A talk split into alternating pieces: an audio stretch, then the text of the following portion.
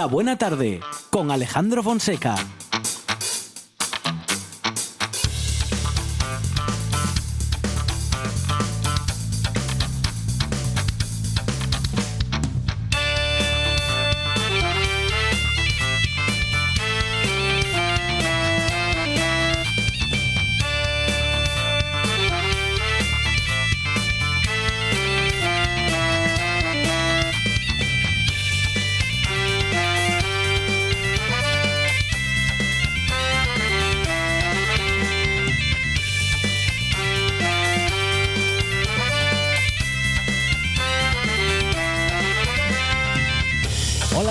Tardes, son las 4 y 8 minutos de la tarde y esta es la radio del Principado de Asturias.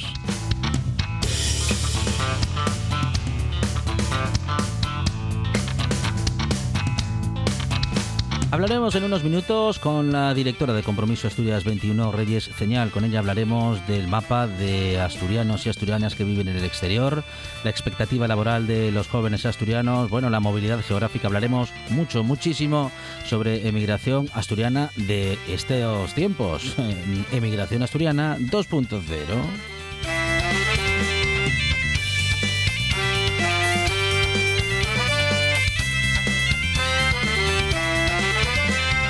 Gonzalo García nos acercamos a todo el heavy metal y Jessica Gómez continúa haciendo un repaso por las películas y los secretos eh, que llegan con el sombrero de Indiana a todo el cine y también vamos a descubrir cuál fue la inocentada del jueves pasado.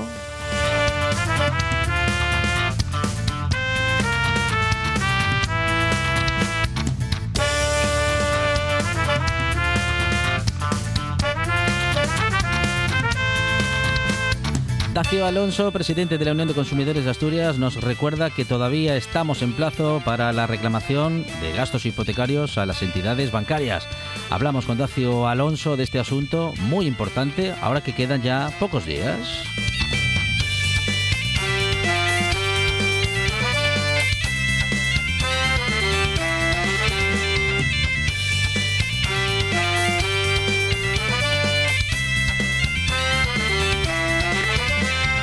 A repasar las sentencias más llamativas del 2023 con nuestro abogado de guardia Borja Álvarez y con Rafa Martínez.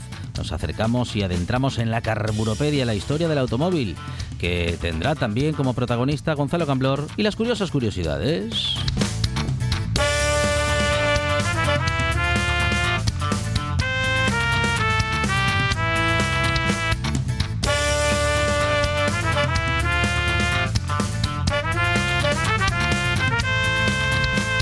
Todo ello gracias a que tenemos en la producción a Sandra González.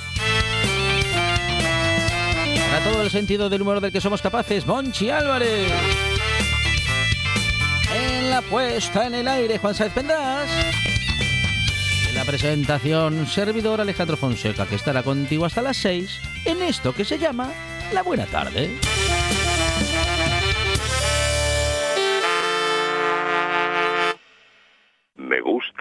La tarde.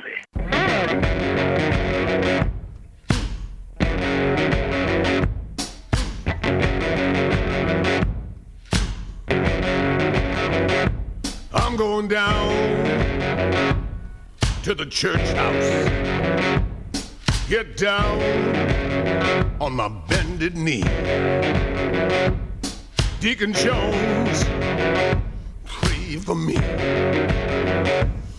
Deacon Jones, please pray for me. Maybe there ain't no hell. Maybe there ain't no hell. Maybe there ain't no heaven. No burning hell.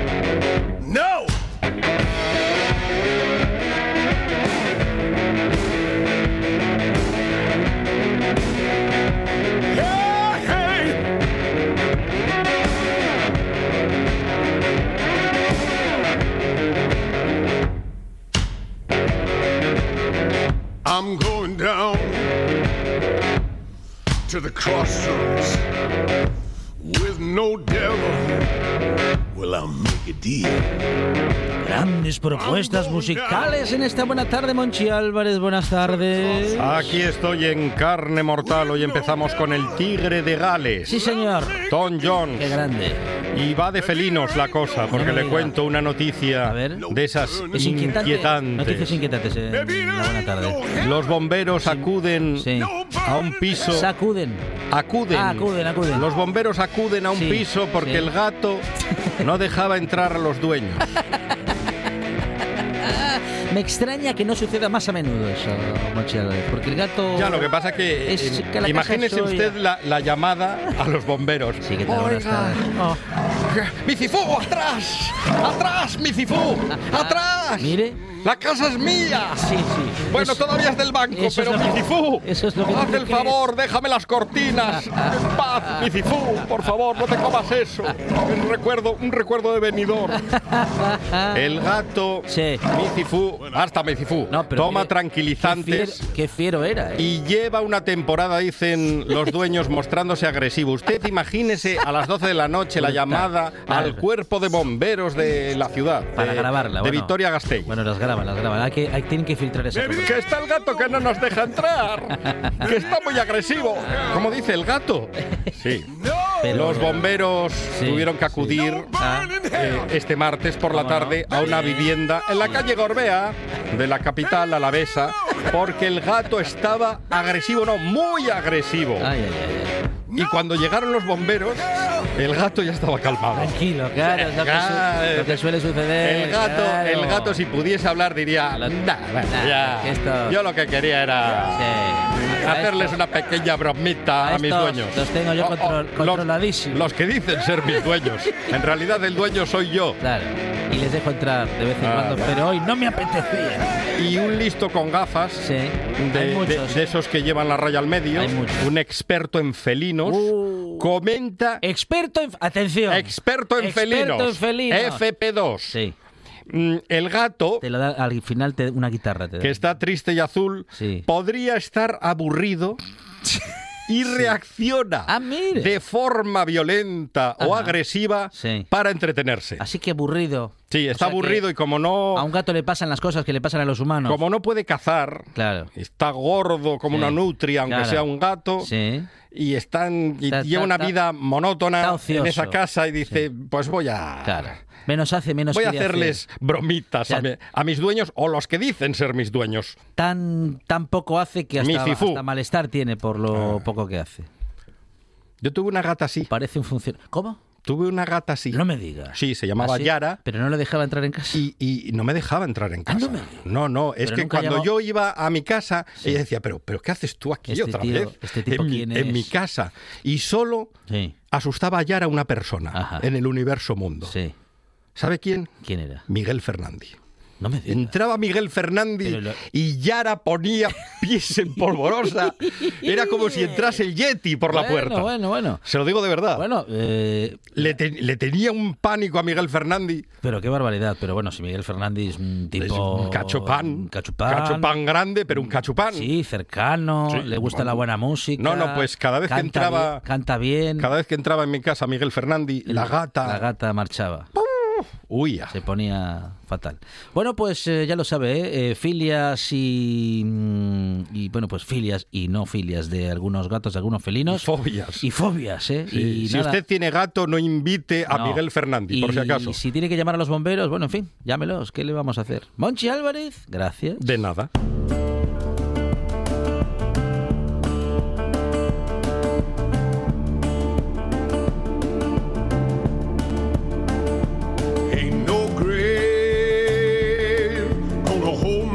Body down.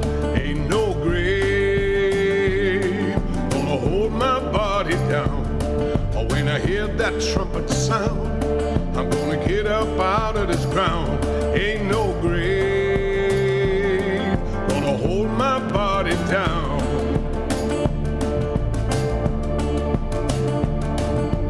Go down yonder, Gabriel. Put your foot on the land and see. Ah, Gabriel, you blow your horn until you hear from me. I look way over yonder, What do you think I see? I see a band of angels coming after me. Hablamos ahora de la actividad y de algunas eh, bueno, exigencias y programas y propuestas de la Asociación Asturias Siglo XXI o Asturias XXI, eh, cuya directora ya está en comunicación con nosotros y con la que hablaremos de migración asturiana de estos tiempos y de, bueno, y de cómo tratar este, este asunto. Reyes Señal, directora de Compromiso Asturias XXI. ¿Qué tal? Buenas tardes. Hola, buenas tardes Alejandro. Bueno, bienvenida. ¿Qué tal estáis? Muy bien, muy bien. Empezando el año y acercándonos, bueno, pues a, informes y propuestas como la de Compromiso Asturias 21, eh, en la que nos encontramos justamente con, bueno, pues con una, un intento y una propuesta para profundizar en el conocimiento de la migración asturiana y en, propuestas para que aquellas personas que se encuentran fuera de Asturias, bueno, en fin, por un lado saber en qué estado eh, están, qué están haciendo más allá de nuestras fronteras y también estudiar los casos y proponer, mm, digamos que, bueno, facilidades para aquellas personas que en cualquier caso pudieran querer eh, retornar. Bueno, Reyes, muchas cuestiones que tienen que ver con la inmigración, también con la movilidad geográfica de los jóvenes. Hay que adentrarse en muchos asuntos.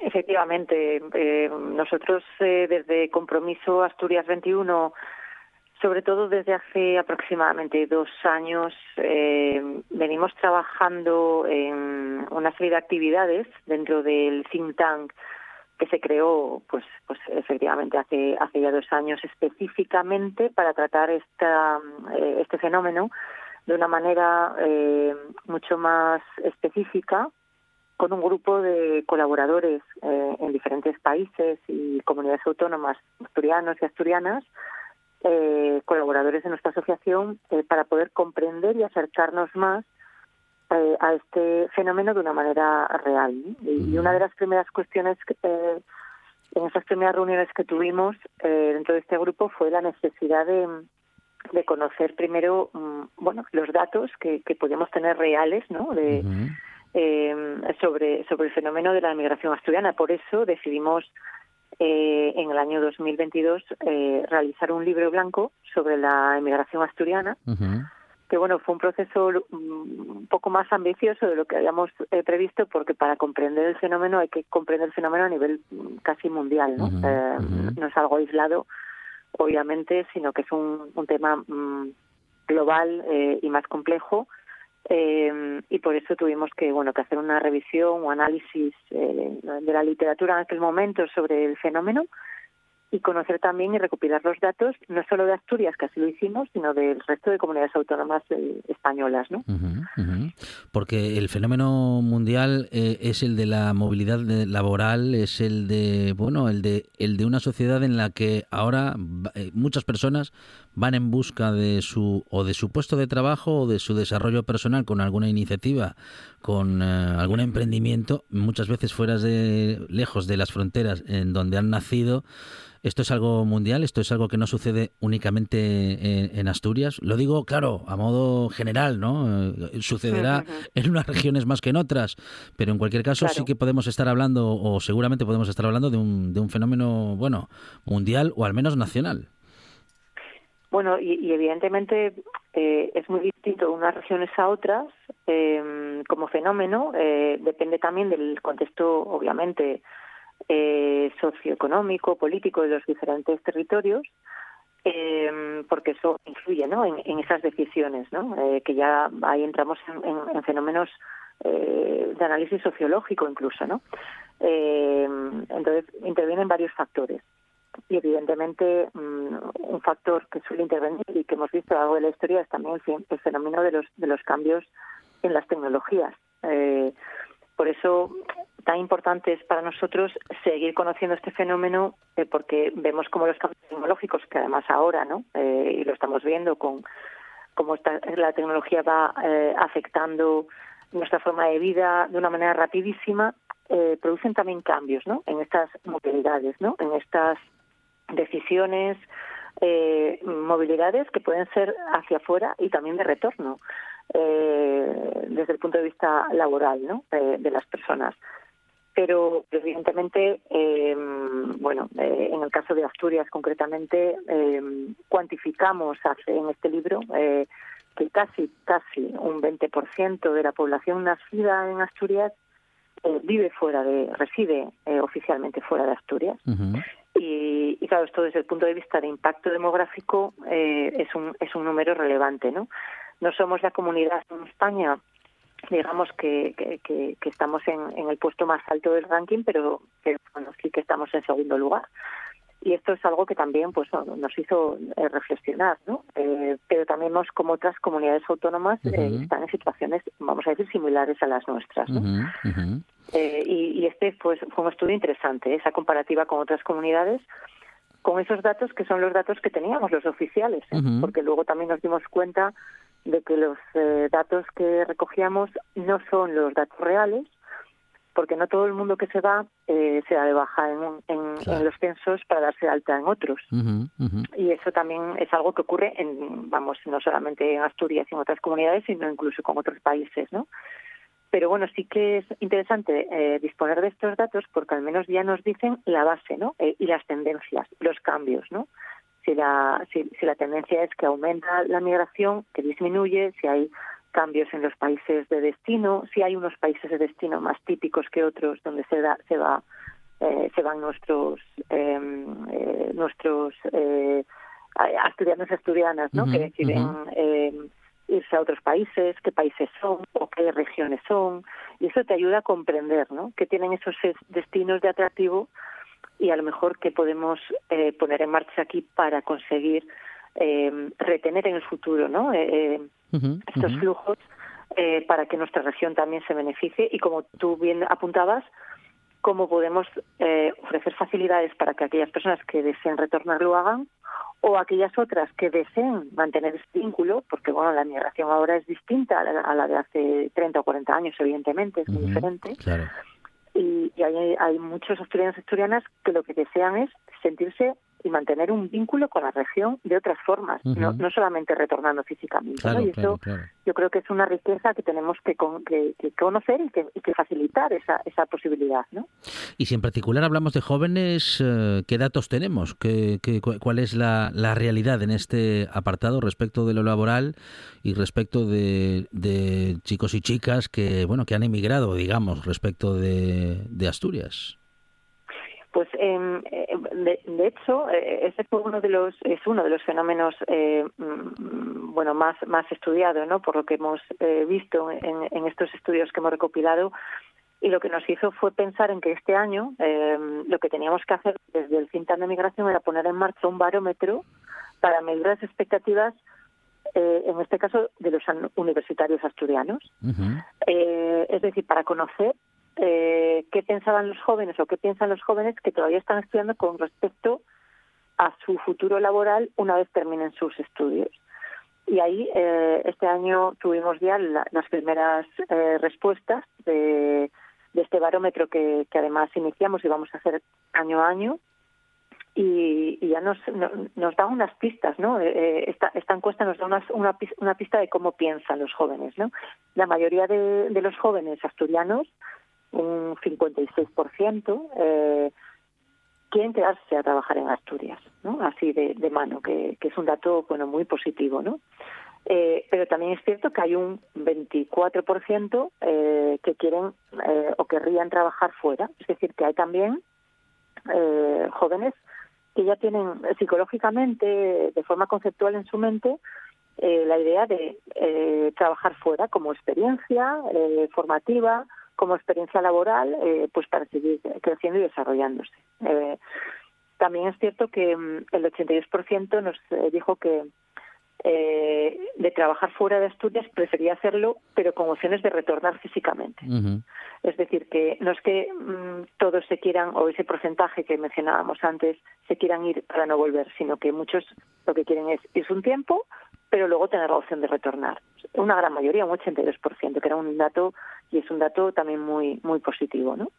Bueno, muy positivo. Y luego muy, también... Sí, iba a decir, sí. muy, muy positivo, muy interesante. Enseguida te dejo continuar, eh, porque hay que tener en cuenta, como, como decías y como decís también en vuestro informe, eh, es tener esta información previamente eh, para saber en qué condiciones emigran los asturianos y asturianas, bueno, con qué deseos, con qué perspectivas, porque esto puede también que, bueno, pues prepararnos para que tomemos medidas anticipadas, ¿no? Para facilitar esos Claro. regresos o, bueno, o facilitar que ese, esos, esos proyectos se cumplan en la medida de lo posible, en la mayor parte de los casos en los que sea posible, valga la repetición, eh, y, y tomar las medidas para ello.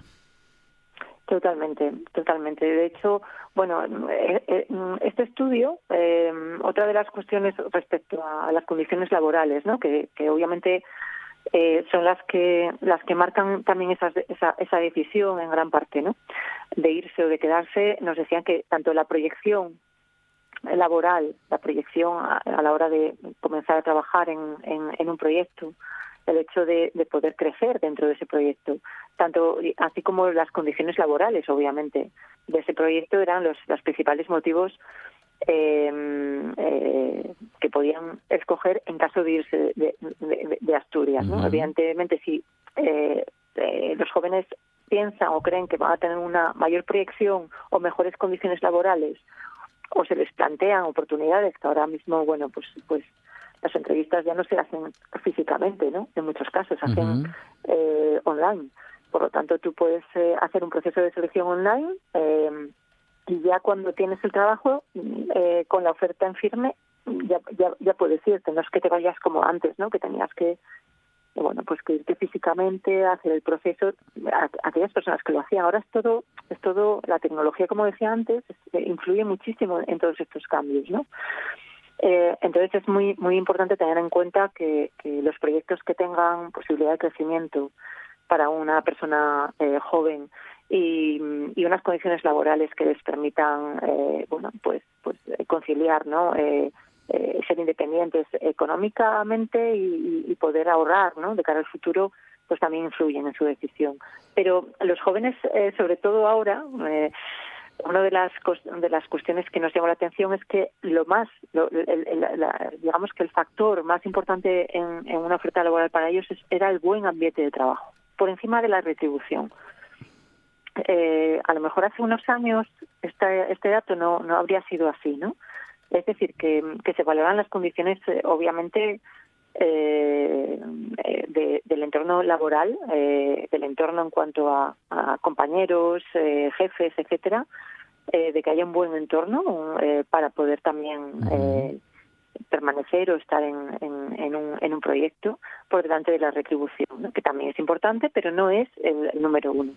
Es decir, que eh, los jóvenes hoy en día tienen una manera de, valorar eh, todas estas cuestiones que tenemos que comprender para que las empresas de aquí también eh, sepan ofrecer y pensar cómo pueden eh, desarrollar proyectos que sean atractivos para la gente joven y hacer uh -huh, que, que uh -huh. ese talento eh, bueno, permanezca en Asturias. ¿no? Eh, y, y, esta es una cuestión eh, muy muy relevante que, que, que, bueno consideramos que es muy interesante ¿no? de, de, este estudio y este estudio que hemos hecho que no no hemos visto un estudio similar en otra uh -huh. en otra comunidad autónoma en España sería muy interesante no que se pudiera hacer para hacer comparativas y, y demás sí que encontramos uno en Estados Unidos de, de bueno de esta de, de, la de la generación X no eh, y eran eh, resultados bastante similares a estos, ¿no? En, en, cuanto a esas motivaciones, lo cual pensamos que es algo más generacional, ¿no? Eh, se valora muchísimo la calidad de vida eh, por parte de los jóvenes, eh, poder trabajar y disfrutar, ¿no? De, de, un trabajo, ¿no? no solamente trabajar por una retribución. Eso yo creo que con respecto quizá a, mi generación, ¿no? Que yo uh -huh. soy del 73, yo soy de otra generación, eh, hay, verdaderos cambios que hay que, tener muy presentes para captar este nuevo talento. Nuevos tiempos, nuevas necesidades que tenemos que tener presentes y que procura hacerlo en sus estudios permanentes el, la, Compromiso Asturias 21, una asociación eh, cuya directora ha estado con nosotros en una interesante comunicación y en una interesante charla.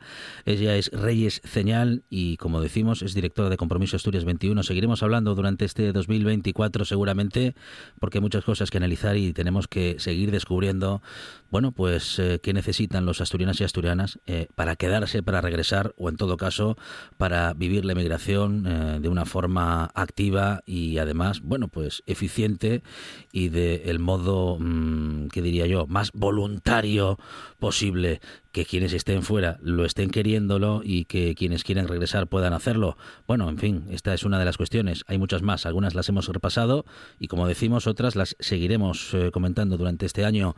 Reyes, muchísimas gracias. Alejandro, eh, a vosotros y cuando queráis, ya sabéis dónde estamos. Seguiremos trabajando en ello. Un saludo, hasta pronto. ¿Te gusta la historia, el arte, la arqueología y los viajes? ¿Te gusta recorrer el mundo estés donde estés? Cada fin de semana en RPA, un buen día para viajar con Pablo Vázquez. Sábados y domingos de 10 a 12 de la mañana en RPA.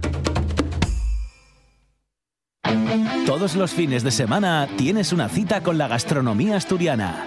Les Fartures con David Castañón. Sábados y domingos al mediodía en RPA. En toda Asturias, RPA, la radio autonómica.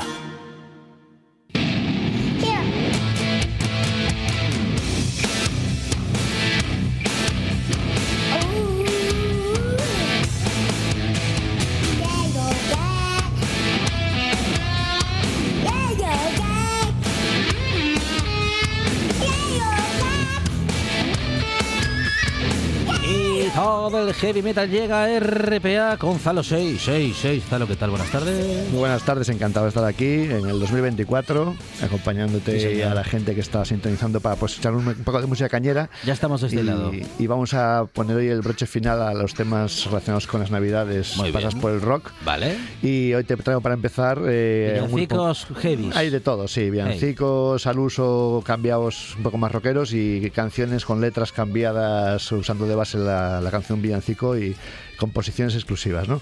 Hay un poco de todo, pero siempre por el tapiz de la Navidad y con esto despedimos hoy ya, cerramos el capítulo navideño, que siempre es un poco para dar ideas a la gente, para que ponga música en estas Bien. fechas, así que con lo que hemos hecho estas, estas últimas semanas, pues que para el año que viene preparen material y investiguen un poco para preparar su CD y su, su ambiente, ¿no?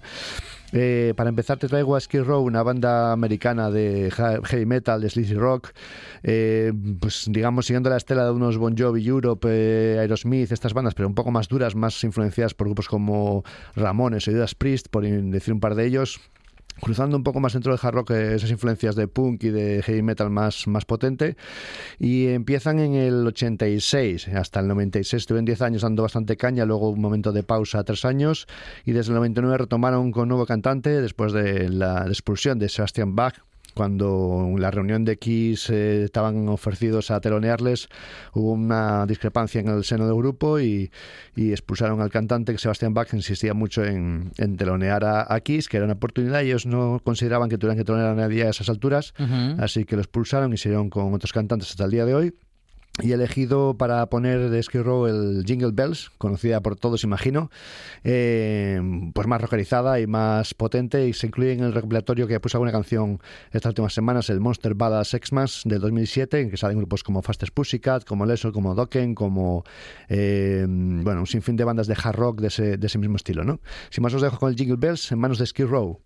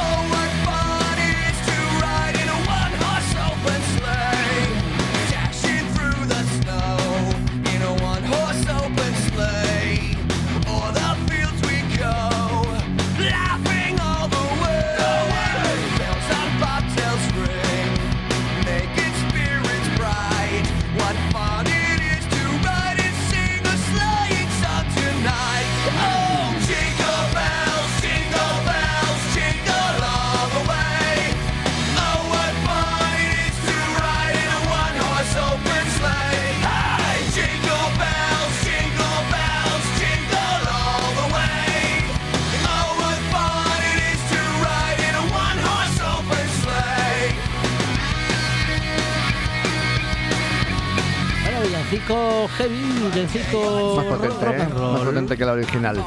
Eh, la banda Skid Row tiene el nombre del grupo que tuvo en los inicios, allá por los 70, Gary Moore. Eh, cogieron ese nombre que ya estaba en desuso y pagaron eh, 35 mil dólares Skid Row a, a Gary Moore para usar este, este nombre del grupo, que a veces ocurre estas cosas en la música. Eh, cuando firmaron ya con Atlantic Records, que era una compañía potente, y ya tenían pues, un dinero cobrado ¿no? de, de cuando su primer trabajo, así que bueno, pues eh, el grupo Skid Row que puede confundir a gente que conozca el grupo anterior de Gary Moore, pues ahora estaba en manos esta banda americana que compró el nombre ya en desuso y, cosas que pasan a veces, ¿no? Cuando tienes un nombre registrado y ya no lo usas, puedes cobrar un dinero extra, pues porque usa otra banda en tu lugar. Y si quieres pasamos a la siguiente canción, que vamos, Vamos. a viajar desde Estados Unidos, Sí. desde Nueva Jersey hasta Extremadura, para escuchar a Extremoduro, una banda de hard rock eh, con tintes punk rock, eh, tiene un cóctel ahí de, de músicas, de hecho en sus influencias tienen eh, a, a grupos como ACDC, como Van Rojo, Led Zeppelin, Deep Purple, además de, de Camarón de la Isla, de, de- de los Sex Pistols, hay un cruce ahí de influencias y tienen discos muy cañeros, muy potentes, eh, de hecho han salido Extremoduro en infinidad de revistas como la Rock, eh, Metal Hammer y demás, mm, dentro de que hacen una música cañera. Y, y bueno, pues sacaron un disco Canciones Prohibidas en el 98 que incluye una canción que se llama Villancico del Rey de Extremadura que bueno, tiene una letra muy particular que vais a escuchar, la podemos ir lanzando ya si queréis, y, y bueno, es, es un, un cambio de letra sobre una canción conocida de Villancico, el Silent Night, el Noche de Paz, eh, y vais a ver que tiene una letra muy crítica con las navidades, ¿no? Y, y bueno, que dice grandes verdades, en definitiva. Os dejo con ello, Extremadura, Villancico, el Rey de Extremadura. En tu puta calavera y en todo el espíritu de la Navidad junto. Bueno, ¿qué quieres? ¿Una botella de anís el mono? Sí, para cagarme en tu padre, cantando un villancico. ¿Para qué? ¿Para qué? Soy hijo puta.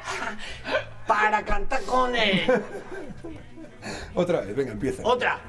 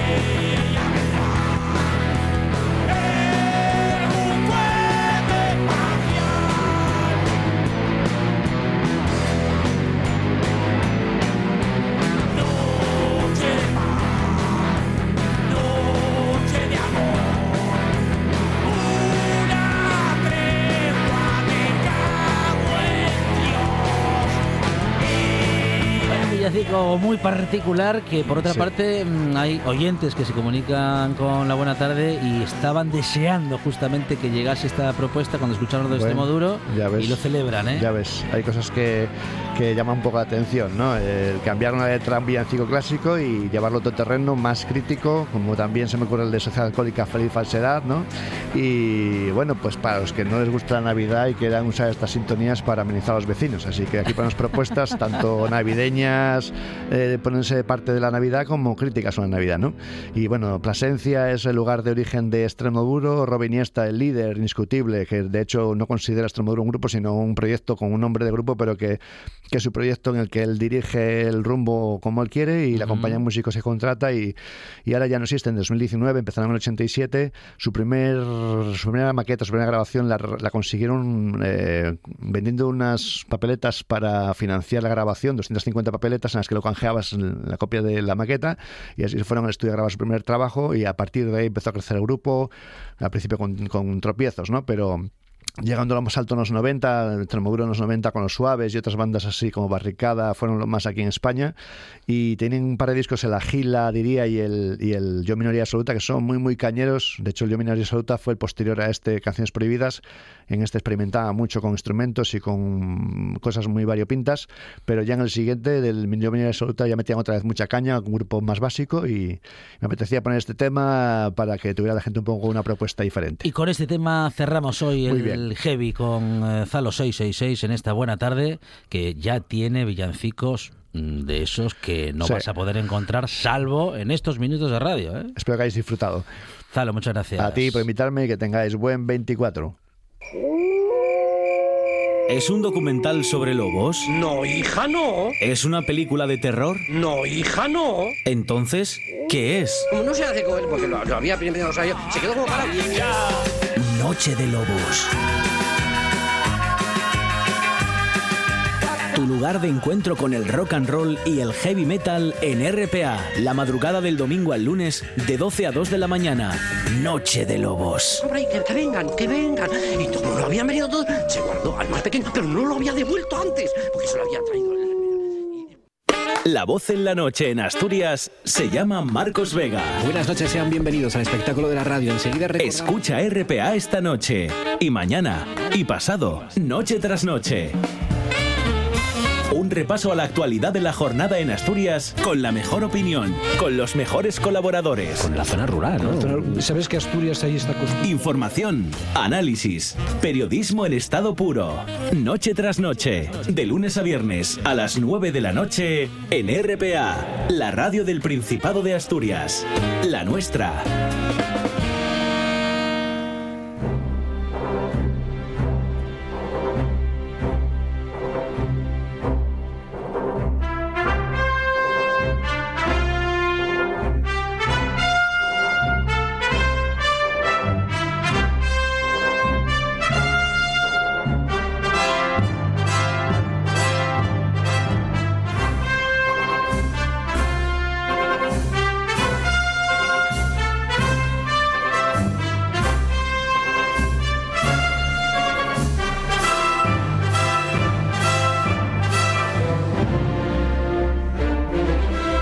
Pasamos en esta buena tarde y qué bien lo pasamos con Jessica Gómez, Monchi Es que somos muy fans. Y el sombrero de Indiana con Jessica Gómez. ¿Qué tal? Buenas tardes, Jessica. Hola, muy buenas Qué tardes. bien. Vamos a descubrir qué inocentada nos coló la semana pasada. Muchas, ¿eh? todas. Unas. Todas, sí, en serio. Todas, todas. Todas menos una. No a me ver, diga. por si. a Todas ver, menos uno. Pues yo creía que era al menos una. revés, que era una menos todas. No, no, no, que va al, al Pues contrario. todo- somos, claro, La auténtica era la de la puerta, de Jack confiamos, Nicholson. confiamos tanto en Jessica Gómez que le queremos todo lo que nos cuenta. Os lo creísteis todo, madre, pobrecitos. Hubo, bueno, no fuisteis Sí. los únicos. Yo esta semana he recibido varias amenazas a mi integridad física, ¿eh? Madre mía. Sí, sí, la, ma- la mayoría de ellas, dicho sea de paso, por parte Sí. de esa familia maravillosa que yo tengo, que he dejado Claro. en la sobremesa de la comida familiar para yo venirme aquí. Digo, ahí os quedáis, que me, que me veo peligrar. Pero sí, la verdad es que, a ver, por si alguien no sabe de qué estamos hablando, claro, la semana pasada coincidió que el jueves era el Día de los Inocentes. Digo, hombre, me coincide. Claro.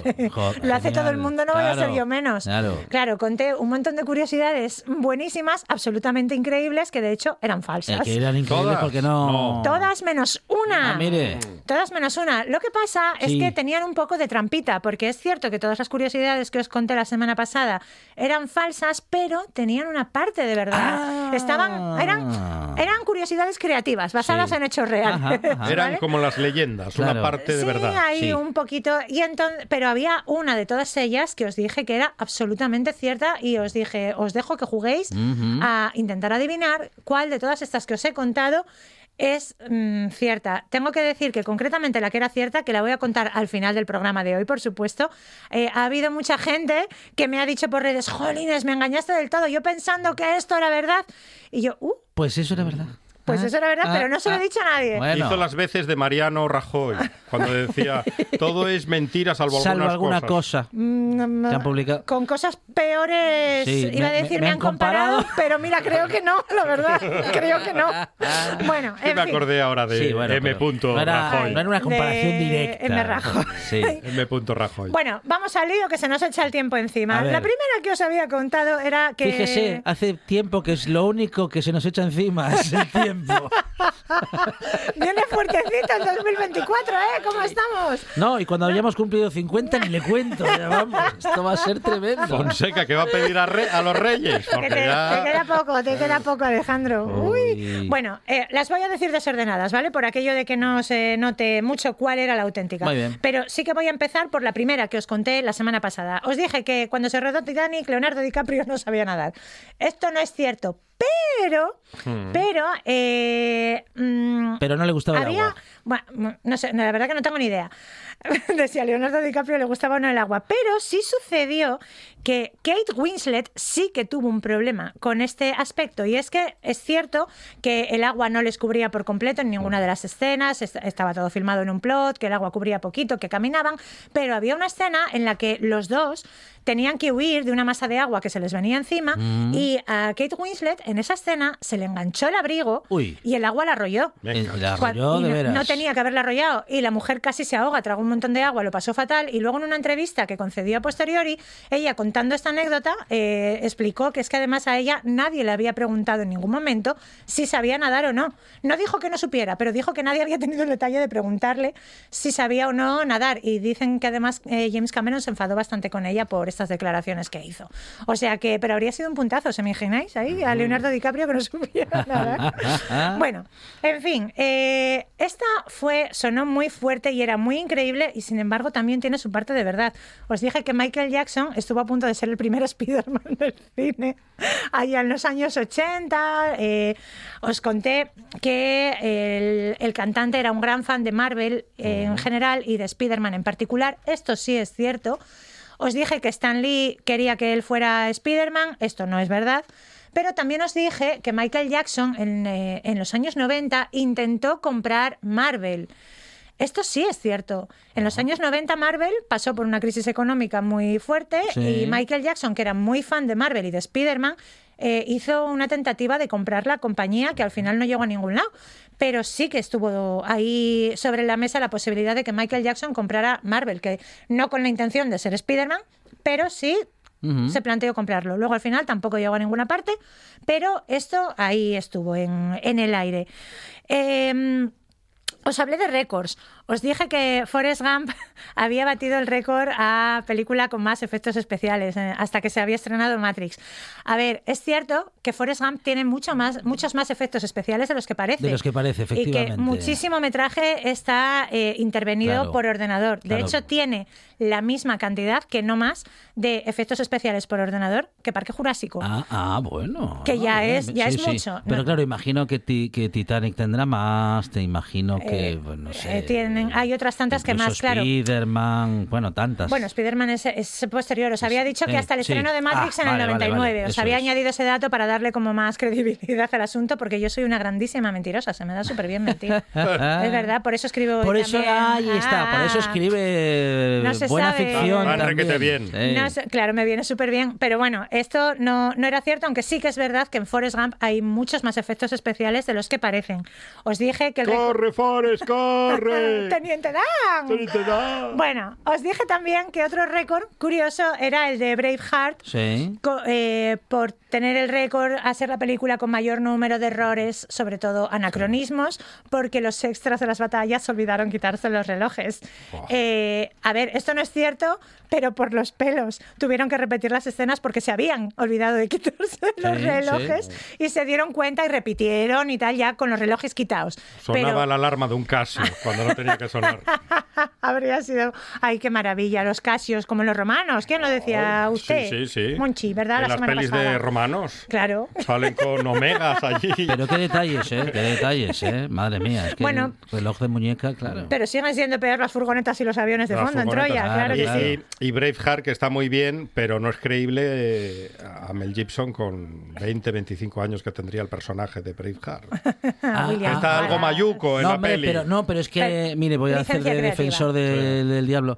Eh, en esa época, la gente de 20, 25 años Eran así. parecía mayor. Sí, parecían señores.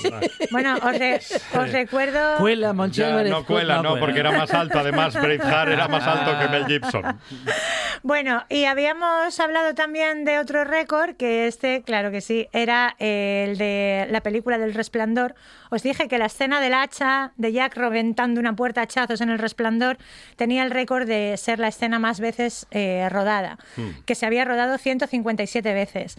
Bueno, esta, a ver, yo aquí os conté un montón de cosas que no eran ciertas, pero que podrían perfectamente haberlo sido, porque de hecho la escena que más veces se ha rodado en la historia del cine es una del resplandor, pero no fue la del hacha. la, del hacha se rodó 60 veces nada más. Solamente. Solamente 60 veces. No ciento... No 157. Sí, sí. Se rodó 60. La, Pocas del- me parecen. la de la escalera, la, la escena de Jack persiguiendo a su mujer escalera arriba, se rodó 127 veces, pero no es esta la que tiene el récord. La que tiene el récord es en El Resplandor, Sí. cuando Halloran le está explicando a Dani en qué consiste el resplandor. Es una escena que dura unos 5 minutos, es un diálogo de 5 minutos. Repitieron esa escena 148 veces seguidas, Oh. pobre niño. Madre del alma. Eh, a Duval, por cierto, sí es cierto que se la aisló y maltrató, pero no durante el rodaje de una escena, sino durante el rodaje de toda la película. Esta mujer acabó fatal después de esta película y otro día hablaremos de Shelley O sea que eso era cierto. Eh, era era O sea cierto. que- Red Ram, Red Ram, Red Ram. Que Stanley Kubrick estaba... mm, Kubrick estaba muy mal de lo suyo. Muy mal de lo Muy suyo mal de lo suyo estaba Kubrick, Kubrick. Kubrick estaba sí, fatal. sí. Eh, eh, por cierto, Kubrick, años después, en una entrevista para Rolling Stone, se dedicó a echar balones fuera. Dijo que lo de repetir tantas veces las cosas no es porque él fuera un perfeccionista, que es que los actores no daban la talla. Que ya lo había hecho con Armstrong en Rodiles. y no pasaba nada. Eh, os había dicho que esta es buenísima, que Toy Story 2 se hizo íntegra dos veces. Sí. Os conté que tenían todo el material en una cosa que ellos llamaban la máquina maestra, que se estropeó y perdieron el 90% del trabajo y tuvieron que rehacerlo. Mentira cochina. Mentira cochina, mentira cochina que tuvieran que Em- rehacerlo, pero es cierto. Que se les perdió... Es cierto que esa máquina se estropeó, se les perdió la película. Guau. La máquina se estropeó, se perdió el 90% del trabajo y se salvaron porque la directora técnica, por su cuenta propia, se había llevado una copia a su casa para avanzar en algunas cosas. Qué bien esa Y directora pudieron- técnica. Exacto, pudieron reconstruir la película a partir de la copia que ella de casualidad tenía. Dijo, espera, espera, que tengo un disco duro con... eh, Muy probablemente, de no haber sido por eso, Sí, a lo sí. mejor eh, no habríamos llegado a ver Toy Story 2, porque es que era una inversión, claro, imaginaos, millonaria. La peli- ujú. Perdieron eso cuando la película ya Ahora estaba parece, casi acabada. parece mentira, ¿no? Que con tanta producción, con tanta, ¿qué diría yo? ¿no? Años de desarrollo y dice, no, es que mm, se nos estropeó el disco duro y perdimos la peli. ¿Te imaginas? Increíble, pero bueno. Habría, habría sido... Cosas que pasan. Terrible, terrible. Habría sido muy lamentable porque además seguramente si no hubiera habido una segunda no habría habido tampoco una tercera ni una cuarta. Que yo sin la cuarta habría vivido porque nunca le voy a perdonar que le robara el Oscar a Mejor Peli de Animación a Klaus que es una obra de arte que recomiendo mucho en Navidad y fuera de Navidad. Pero Toy Story Muy mola. buena. Toy Story mola, pero Toy Story 4 no es mejor que Klaus. No. Es mejor Klaus. No, la Es- 4 es- no. Sin duda. No, bu- bueno, en fin, cosas que Yo llegué- pasan en Hollywood con no, las que tenemos hasta que la convivir. 4, pero con, con entusiasmo hasta la 3. Con bueno, a mí la 4 no me disgustó, pero la, tre- la 1, la 2 y la 3 me parecieron obras Mm. Claro, maestras, claro, me parecieron fascinantes. Como dato añadido diré que cuando yo era chavalita y jugaba al rol, mi caballo se llamaba Perdigón, jugando al rol. Y mi amigo Kiko me lo robó y todavía no se lo he perdonado. Bueno, en fin. Kiko, devuelve Kiko, ese caballo, mal, por favor. el caballo. Perdigón, vuelve. Bueno, a ver. Eh, otra, os dije que Tom Cruise iba a ser Hudson el nombre de la rosa. Os conté un peliculón aquí No puede- que, no. que había insultado a Sin Connery, que ser. le habían echado. No, Y pero era eso no, mentira. no, no ¿Y podía qué ser. tal? no, Pues yo me lo creí. Pues eso era mentira. Porque Tom, Tom Cruise ¿Qué- ¿Cuántos años tenía en la época? 20, 23, Ah, o sea que podría... 20, 24, sí, o sea 24 que años tenía. O sea que... sí. Podría, podría haber Si sido. no hubiese estado grabando esa, Eh, gra- esa gran película. Top Gun, creo que estaba. Top Gun. Bueno, lo que sí Otra es. No sé qué es peor. Lo, mm, eh, hombre, Yo me quedo con Cóctel, cóctel. Yo me quedo con No, no, Cóctel, que yo sale prefiero- Elizabeth Shue. Prefiero cóctel. Claro, es mejor sí. que, Que Top Gun. sale, sale Elizabeth Shue, que siempre Es mejor Elizabeth el Shue. Ete y el Otto que Top Gun. Bueno, lo que sí era cierto en aquello que os conté, os dije que Mary Jo Slater, que era directora de casting, había metido a su hijo Christian. Bueno, sí es cierto que Mary Jo Slater, madre de Christian Slater, es directora de casting, Sí. ¿vale? Pero no era la directora de casting del nombre de la rosa, que era donde yo os dije que iban a meter a este muchacho, a Cruise. Entonces, nada que ver. Y sí que es cierto también que Tom Cruise y Sean Connery nunca han hecho nada juntos, pero vaya usted a saber por qué. Yo Vaya no tengo ni idea de si hay una razón. Porque, Detrás de esto. porque igual no es bueno com- eh, con- combinar grandes actores con Tom Cruise, pero bueno, Uy, qué malo. no me haga caso, no me haga caso. No le hago caso. Que el nacido el 4 de julio está bien. Y en Y Magnolia. tiene, Y en tiene Magnolia bien. también A mí. Minority Report me sigue pareciendo una película fascinante. Me encanta. Ah, Minority Report, sí, Minority está Report bien es esa peli también, sí, sí, Y Valkyria sí. también está Ah, muy bien. bueno, O sea, bueno, mire, tiene, vamos- tiene cosas, tiene cosas, cuantas. tiene cosas. No es Brad Pitt, pero tiene cosas, ¿vale? Vamos a dejarlo ahí. que por cierto, Tom Cruise tiene Ninguno como... somos Brad Pitt, como- Jessica no, Gómez. no, yo No. tampoco. Como 50 películas o así tiene hechas nada más Tom Cruise, ¿eh? En 40 años de carrera. Ah, vaya. Tampoco- bueno, Bueno. y ahora vamos a lo que todo el mundo está deseando saber. ¿Cuál de todas las mentiras que os conté no era mentira, era Ajá. verdad? Pues lamentándolo mucho, es cierto, lo siento, queridos oyentes, queridas oyentes, eh, George Lucas no permitió a Carrie Fisher usar sujetador durante Muy la mal, muy filmación mal, George Lucas. de las tres George primeras Lucas. pelis de Qué, Star Wars. qué señoro, ¿eh? Otro como, otro como Kubrick. Y aquí, pues sí que os voy a contar que Fisher contó, pero ya bien entrado el nuevo milenio, que le había preguntado a Lucas por qué no podía ponerse sujetador, y él le dijo que Leia no usaba sujetador porque en el espacio no se usa ropa interior, Sí. porque tu como no hay gravedad, tu cuerpo se expande, Ah, y si tu pecho se expande y el sujetador no, morirías estrangulada Ah, por tu propio sujetador. En lo que estaba pensando, Lucas. Ojo, Fisher lo contó en un roasting que se le hizo a Lucas en 2005, sabéis, ¿no? El roasting, cuando le dan caña a un famoso. Mm, sí. Eh, cuando el American Film Institute le dio un premio honorífico, ¿no? Y quedó como una anécdota en el aire, pero en 2010 Fisher confirmó que era cierto cuando hizo un stand-up que se llamaba Wishful Drinking, que significa bendito alcoholismo, y decía ella, George Lucas lo dijo con tanta convicción como si hubiera estado en el espacio y se hubiera dedicado a mirar si la gente llevaba o no ropa interior. Y añadió Carrie Fisher que como petición a sus amigos y familiares quería que pusieran esa frase, fuera cual fuera la causa de su muerte, en su obituario. Quería que pusieran murió estrangulada por su propio sujetador. Hmm. Esto es absolutamente cierto y a mí me parece glorioso y toda una expresión de lo que era el cine en los años 70. De y lo que era el 80. cine, de lo que era ser mujer trabajando en el cine, teniendo que ser víctima de directores, de productores, bueno, a veces incluso también de actores que como protagonistas eran, ¿cómo decir? Eran Rijosos. Eran unos cabrones. Y fíjate vaya. que yo a George Lucas tampoco lo tengo precisamente Sí. en, el, el- en esta parte del diagrama de Ben de, de directores especialmente cabroncetes. ujú. Pero los había mucho Pero peores. esta- El día que hablemos, Sí. le, le vamos a, prometo, prometo, prometo que le vamos a dedicar un día un programa a Shelley Duval y ese día Kubrick va a salir de aquí muy mal parado. Porque telita con Kubrick. George Lucas, bueno, era rarín, Sí. era rarín, era Ujú, especialín. Yo, Como Santiago Segura. como Santiago Segura, ¿tú crees? Es la primera Sí, vez que está- se compara está a George Lucas está en con. Santiago Segura. Está en el club de los rijosos. Pero bueno, eh, algún día tenía que pasar. Jessica Gómez, gracias. Gracias a vosotros siempre.